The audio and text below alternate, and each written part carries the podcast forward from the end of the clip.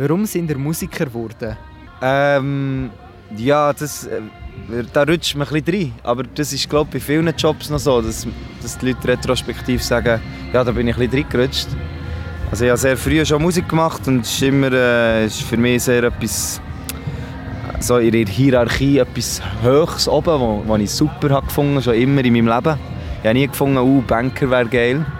Ich habe immer gefunden, Musiker wäre geil. Und irgendwie hat es geklappt. Euer Durchbruch der ist ja auch mit einem Album passiert, und zwar im 2014 mit dem Album Zucker fürs Volk. Wie war das denn genau so für euch, wo ihr dann gemerkt habt, oh, das Album läuft richtig gut? Äh, recht speziell, muss man sagen.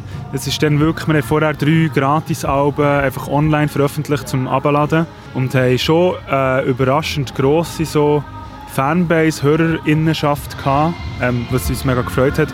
Und dann aber mit diesem Album ist es wirklich so sehr plötzlich viel größer geworden und es hat sicher einen Moment gebraucht, zum Adaptieren. Einerseits ähm, damit umzugehen, dass man jetzt öffentlich ist bis zu einem gewissen Grad und daraus folgend halt auch ein anderes Bewusstsein von, okay, wir haben ein Publikum, wir haben eine Reichweite, es ist sinnvoll, dass wir uns überlegen, was wir sagen und warum wir es sagen.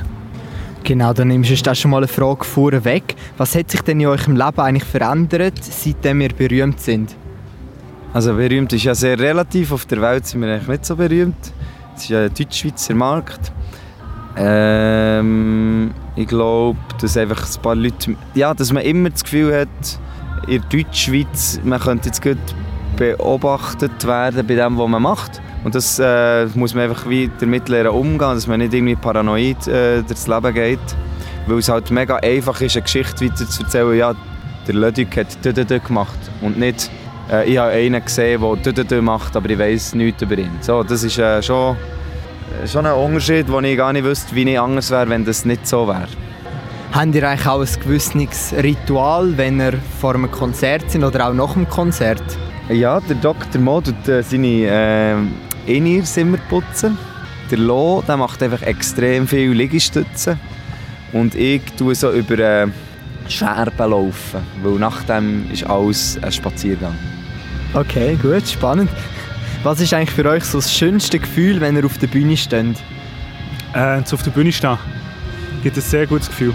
Einfach weil nach dem Lieder schreiben und machen, ähm, was unglaublich schön ist, ähm, ist, ist Musik live spielen ähm, etwas vom Schönsten. Und darum ist das echt, es gibt sehr oft sehr viele Glücksmomente. Habt ihr denn auch persönlich einen Favorit von euren eigenen Songs? Ich gebe dir noch schnell eine ernsthafte Antwort vorher. Wir machen immer ein Kreisli vor dem Konzert. Das ist eigentlich unser Ritual.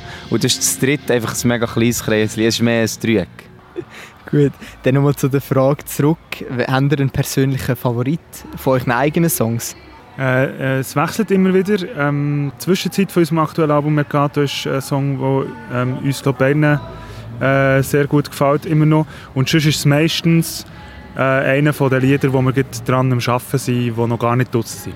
Wie war es eigentlich für euch, gewesen, wo 079 so viel Beliebtheit bekommen hat? Wie war das für euch, gewesen, immer den Song im Radio zu hören, fast 24 Stunden am Tag? Zuerst war ich so, gewesen, äh? Und dann so, ah. Und dann so, hm. Und dann irgendwann ist auch so ein bisschen, ah.